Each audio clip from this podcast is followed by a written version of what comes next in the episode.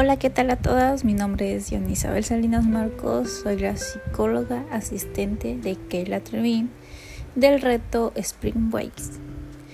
Pues antes que nada, bienvenidas chicas, muy bienvenidas a su primera semana de este reto. Vamos a iniciar con todo. Este, recuerden estar siempre motivadas, felices, contentas.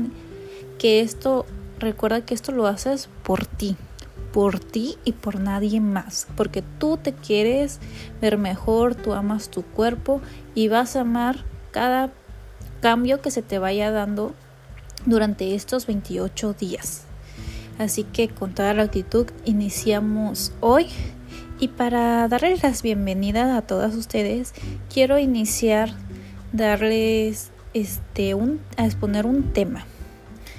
El tema con el que les voy a exponer es ¿Cuál es el vínculo entre emoción y alimentación? Como ustedes saben, pues la emoción tiene mucho que ver con lo que es nuestra alimentación, ya que depende de cómo estemos sincronizando nuestras emociones, será lo que se nos antoje más. No sé si se les ha pasado que cuando están más tristes, como que se te antoja lo dulce, o cuando estás a lo mejor enojada, se te antoja pues lo chiloso, lo picosito, lo salado, este, o cuando, no sé, estás en, por decir, cuando estás en esa etapa de tu menstruación que es este como que el cuerpo se calienta entonces tú sientes como que se te elevan las hormonas y se te antoja algo frío. Pues de ese tipo de de emociones vamos a empezar a hablar hoy, de ese tipo de temas.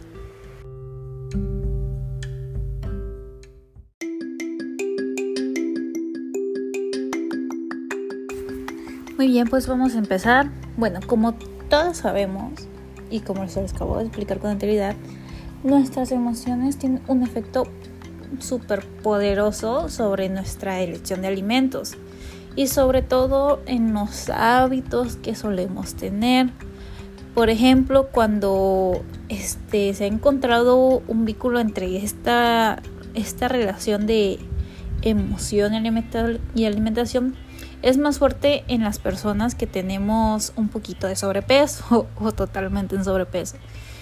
Y en estas personas, pues normalmente como no hacen dieta, pues cuando sus emociones eh, ahora sí dominan más en su alimentación, cuando no tienen conciencia sobre qué es mejor para ellos comer, pues recurren a sus malos hábitos, como, no sé, tenemos el ejemplo de que se te antoja algo dulce.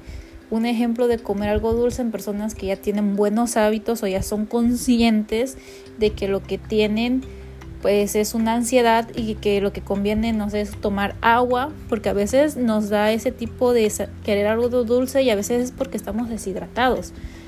Pero esa es una persona que ya está consciente y que aparte tiene buenos hábitos. Entonces esa persona lo que va a hacer es tomar agua, comer frutas, porque si su cuerpo le pide algo dulce y no tiene nada de malo, les repito, no tiene nada de malo el hecho de que ustedes quieran comer a lo mejor de vez en cuando una friturita lo que sí tiene, pues no tanto de malo, pero no es del todo correcto, porque a veces no nos controlamos, es de que siempre estemos comiendo dulces. Por decir las personas que tienen sobrepeso y no tienen esos buenos hábitos, ¿qué hacen cuando se les antoja algo dulce? Pues lo que hacen es que me tomo una coca y no sé, me como unas palomitas dulces. A eso es a lo que nos referimos. Que cuando están en en los ámbitos no conscientes de que mi cuerpo me está pidiendo algo dulce y digo, pues mi cuerpo quiere algo dulce, se lo voy a dar, pero le voy a dar lo que requiere, energía. ¿Quiere algo dulce? Le doy una manzana, le doy una sandía, no sé, me preparo un agua de Jamaica. Eso es ser consciente de tus emociones. Y eso también es ser consciente de que tienes buenos hábitos. Bueno, también se ha sugerido que las emociones no son en sí mismas las causantes de sobrepeso, sino que estas serían más bien las que maneran que estacionan estas emociones. ¿Por qué? Porque el estilo de afrontamiento de estos factores que nos influyen es en la aparición, en lo de sobrepeso. Lo que quiero decir es que no el que tenga sobrepeso no quiere decir que toda la culpa la tiene tu emoción. Es digamos que 50 y 50. Porque también se ha comprobado científicamente, no sé si han leído en, en algunas noticias, que también el, el, estar en depresión, el no estar bien contigo misma, el que no te tengas amor propio, que no seas una persona feliz, que en donde te rodeas no estés contenta, también puedes provocar ese sobrepeso, esa retención de líquidos.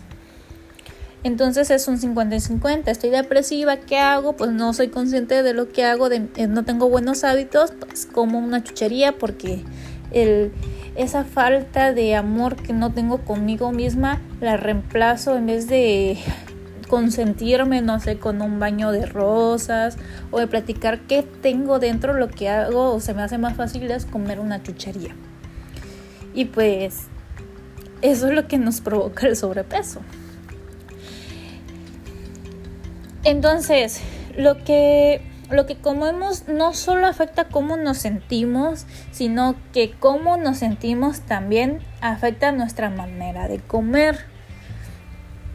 Eso es a lo que quiero llegar. No es tanto lo que comes, sino lo que sientes cuando estás comiendo, lo que quieres reemplazar. Por, como les repetí anteriormente, cuando te sientes triste, en vez de ver canalizarte o ir con un psicólogo, que es lo más razonable, este, o mejor, o si no tienes para ir con un psicólogo, pues meditar, ¿no? A ver, esto lo que tengo es hambre, en realidad es hambre o quiero pasar conmigo misma tiempo. Entonces, la regulación emocional se refiere también a lo que es a la gestión que hacen las personas de sus propias emociones. También teniendo en cuenta que las circunstancias y el estado emocional de los demás, así se ha observado que la vergüenza y la culpa son las emociones que pueden tener una mayor incidencia negativa en la dieta. Como vemos, el vínculo entre la emoción y la alimentación es aún más importante que lo, de lo que pensamos. Entonces, lo primero que tenemos que hacer es canalizar nuestra emoción. Les repito, buscar este canalizar si lo que siento, por qué lo siento, qué es lo que siento, cómo lo interpreta mi cuerpo. Siéntete a ti misma, siéntete qué es lo que sientes, qué te pide tu cuerpo. ¿Te sientes triste? ¿Por qué te sientes triste? ¿En realidad estás triste? ¿O simplemente necesitas hacer una actividad? Si estás triste, se te antoja algo dulce, pregúntate, ¿en verdad necesito esto dulce o lo que necesito es amor? Amor de mí misma. Entonces, las personas desarrollan conductas diferentes en respuesta a sus emociones dependiendo de sus factores diversos, como en el medio que se encuentran, su formación y su habilidad para identificar y gestionar sus sentimientos. Como resultado de esto pueden encontrar como mejor o peor su peso, porque cuando te obsesionas mucho, esto tenemos que tenerlo en claro y creo que hasta mi compañera Kayla está de acuerdo con esto no te obsesiones porque a lo mejor la otra compañera baja más rápido que tú en esta en este reto. Por decir, tengamos un ejemplo, este Kayla y yo estamos en este reto y ella baja 3 kilos en una semana, pero yo no he bajado más que un kilo y medio o no he bajado nada. Tienes que ver también por qué no has bajado en realidad has hecho la dieta al pie de la letra o has pecado un poquito. A veces, aunque nosotros queramos bajar, si estamos obsesionados con tengo que bajar de peso, tengo que bajar de peso, tengo que bajar de peso, lo que hace nuestro cuerpo es como que todo lo canaliza y en vez de bajar de peso nos sube de peso, porque lo estás estresando, no estás haciendo que que él disfrute este proceso sin que lo presiones de decir, ok, si bajo está bien y si no, también está bien, porque lo importante es tener buenos hábitos, no bajar de peso. Tenemos la mala costumbre de que a veces ir al nutriólogo o el ser delgados es, es necesario o es este bueno. O sea, que te implementen de que el ser delgado es tener buena salud. Hay muchas personas que son delgadas y no precisamente por eso tienen buena salud. Entonces, recuerda que este proceso lo estás haciendo por ti misma y no por nadie más. Si alguien más te está obligando en este reto para que tú bajes, para en este momento. Y toma conciencia, si esa persona en verdad te quiere, no te debe de obligar el que, esté, el que subas, el que bajes de peso, disculpa. Entonces, no te obsesiones, el segundo punto es no te obsesiones porque no bajas igual que otra persona. Recuerda que cada cuerpo es diferente y tiene mucho que ver el manejo de tus emociones. Si te estás estresando durante este reto, no vas a ver resultados por el hecho de que estresas a tu cuerpo y no haces en el que baje. Entonces, número uno, punto número uno, canaliza tus emociones. Punto número dos, no obsesiones con el que debes de bajar de peso. A veces aunque te peses cinco veces al día, te puede marcar diferentes kilos.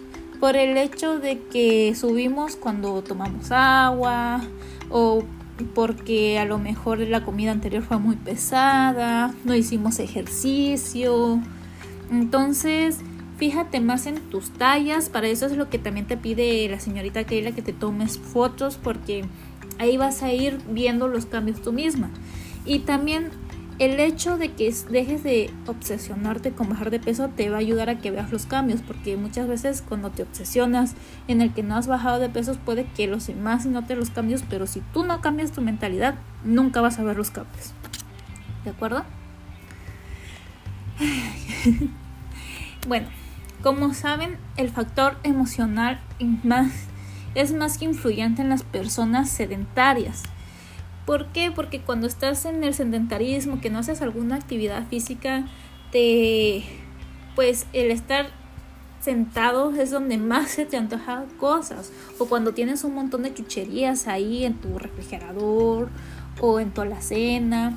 Entonces, te repito, estás entre comillas aburrido. ¿Qué haces? Ves un chocolate y te digo, no está mal darte gustos de vez en cuando, está súper bien pero sobre todo dirían por ahí tienes que respetar las cantidades y canalizar tus emociones, ver en verdad necesito este dulce o a lo mejor lo que necesito es caminar. ¿Sí? Porque también estar sedentario te ayuda a subir de peso por el hecho de que estás sentado todo el día, retienes líquidos y te pesas y piensas estoy subiendo más, pero en sí no es no es grasa, es agua. Entonces, el ser una persona sedentaria también influyen ahí tus emociones porque estás aburrido y se te antojan cosas dulces, saladas. La sal es una de las comidas que te hace más subir en el índice de agua y también es mal para todos tus organismos. Si tienen preguntas sobre eso, le pueden preguntar enseguida a la nutrióloga Kelly. Muy bien.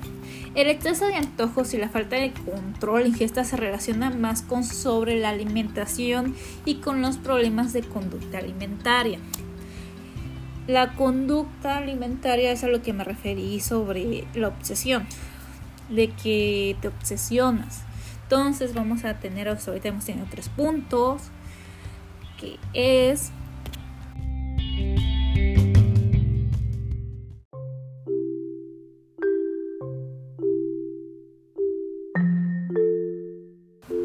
Y los tres puntos que tenemos son canalizar, no obsesionarse y el control. El control es el tercero que acabamos de ver, de que debes de controlar esos antojitos, el tener un ritmo, pues un ritmo de vida más activo, aunque sea, han visto las K-pop, me imagino que todas las han de conocer, que ellas se las pasan bailando. El que si no te gusta, por decir, hacer ciclismo, el pesas, a veces ese tipo de ejercicio no es para todos, pero créeme que el hecho de que bailes, no sé, la zumba o algo que pongas tu música y quieras bailar, con eso puedes bajar de peso. Pero eso nada más es para que estés digamos, más distraída y eso también te ayude a estar feliz. El movimiento, el estar bien contigo misma, el que no te preocupe lo que la demás gente diga, hace que tu cuerpo o tu cerebro saque la serotonina, que la serotonina es la de la felicidad. Entonces, estando feliz, eres más consciente de lo que debes y no debes de comer, estás más, más tranquila, no tienes antojos y tienes más eres más productivo, eres más activo. Puedes el también este, hacer limpieza es un ejercicio porque estás barriendo, estás jalando. Entonces, si no tienes tiempo para ir a un gimnasio, no tienes ningún tipo de aparato, una la puedes crear y otra puedes hacer cualquier actividad. El brincar sin cuerda es un ejercicio. El bailar también es un ejercicio. El hacer limpieza, aunque no lo crean, también es un buen ejercicio. Entonces no hay excusas. Puedes irte a caminar en tu patio de tu casa unas 10 veces o subir las escaleras. Con que hagas un pequeño cambio poco a poco es más que suficiente para que controles esos antojos que te suelen dar y esos pensamientos a lo mejor de, de depresión o de ansiedad.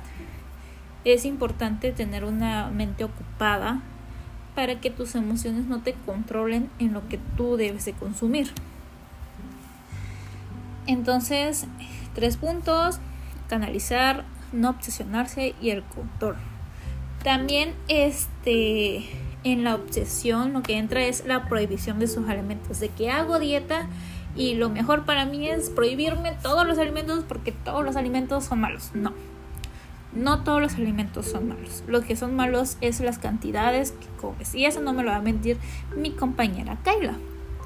No es tanto lo que comes, sino qué haces después de comerlo y la cantidad que comes. Si te vas a comprar una barra de chocolate y se te antoja y te comes toda la barra de chocolate y no haces nada, te quedas ahí sentada en el sillón, pues obviamente eso te va a hacer que subas de peso. Pero si compras una barra de chocolate y te, te comes un cuadrito, nada más para que se te pase el antojo y te vas a caminar, aunque sea al parque, ya es una, un punto a tu favor para que no subas tanto de peso. Pero eso es a lo que vamos, que tampoco te obsesiones. Está bien si un día dices, sabes que en este reto de 28 días no quiero, no quiero hoy hacer dieta, quiero comer chucherías, pero mañana me recupero, mañana vuelvo otra vez a mi dieta y vuelvo a hacer ejercicio. Hoy no tengo ganas, estoy, no sé, estoy de flojera hoy. Quiero ver películas, quiero comer palomitas, quiero estar sentada todo el día. Es válido porque también tienes que respetar los tiempos de tu cuerpo. Por eso te digo, no te obsesiones, no te prohíbas porque el cuerpo necesita. Muy bien, señoritas, entonces, también esto de la, de la prohibición te causa mucha ansiedad y es donde ahí viene también en los atracones. Así que mucho ojo con eso.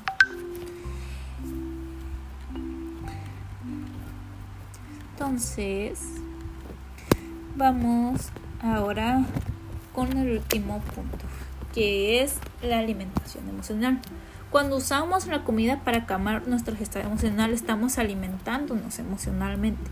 De alguna manera la preocupación por nuestro peso, por nuestro cuerpo, enmascaramos las preocupaciones aún más profundas. Entonces lo que les recomiendo es háblenlo. Si no tienen con quién hablarlo porque les da pena o no quieren ir con un psicólogo, es válido, no todas son, quieren ir con un psicólogo, escríbelo te recomiendo que hagas tu propio diario en estos 28 días, esa va a ser tu primera tarea. Cómprate una libreta y escríbeme ahí todos los días cómo te vas sintiendo durante este reto. ¿Qué sientes? Si te incomoda algo, no te incomoda algo. ¿Estás feliz? ¿Estás triste? Anota cómo te sientes en estos 28 días. Más al rato, de hecho, les voy a subir una plantilla que es más o menos de lo que les pido es importante que vayas anotando cómo te vas sintiendo. Si te vas sintiendo bien, te sintiendo mal. Es más, ese diario de 28 días puedes dividirlo en la mitad, poner reto 28 días como me siento cada día y en la otra mitad puedes abrirte tú sola cómo, qué es lo que tienes, qué es lo que más te ha preocupado, qué es lo que nunca le has dicho a nadie, ábrete. Si es necesario que cuando te abras te pongas a llorar, te pongas a gritar, hazlo. Eres un ser humano y es normal que te sientes a veces frustrada, enojada, feliz, triste y es normal. Tenemos que aprender a abrirnos con nosotras mismas. Nosotros los psicólogos estamos para apoyarte, para guiarte en que debes de aprender a hacerte sentir bien. Entonces, ábrete, hazte un diario para ti sola. Nadie lo va a leer, ponlo en un lugar, en un lugar donde solamente tú sepas dónde va a estar. Canaliza tus emociones, porque eso es parte también de la, la alimentación emocional, como les digo. Esas preocupaciones profundas, eso que guardas en tu interior, que te haces la fuerte, que porque me ha enseñado desde chica que la que nosotros nos debemos de aguantar las cosas, que no debemos llorar porque eso es malo, que que todo es malo, que el enojarte es malo, que el gritar es malo, que el sentarte como tú quieras es malo. No, eres un ser humano y debes aprender a ser libre. Libre, libre, libre. Entonces, esa es tu tarea de hoy. Un diario donde te pongas reto 28 días y otra parte donde escribas para ti solita o si quieres comprarte dos diarios es válido. Entonces, los puntos son estos. Canalizar, no obsesionarse, control y la alimentación emocional. Recuerda que en el grupo tienes mi número de teléfono por si quieres no, alguna orientación pequeña sobre lo que tienes, puedes hablarme ahí en un chat privado o en el grupo. Podemos hacer un círculo virtual y, abrirnos ahí entre todas y decirnos cómo nos estamos sintiendo en este reto de 28 días. Pues chicas, les agradezco mucho por su atención y sí, es un largo podcast, pero es importante que lo escuches y lo puedes repetir las veces que tú quieras. Les deseo un buen inicio de, semana y dentro de unos tres días o cuatro días les subiré otro podcast donde hablaremos de otro tema. Entonces, amor y paz, saludo para todas.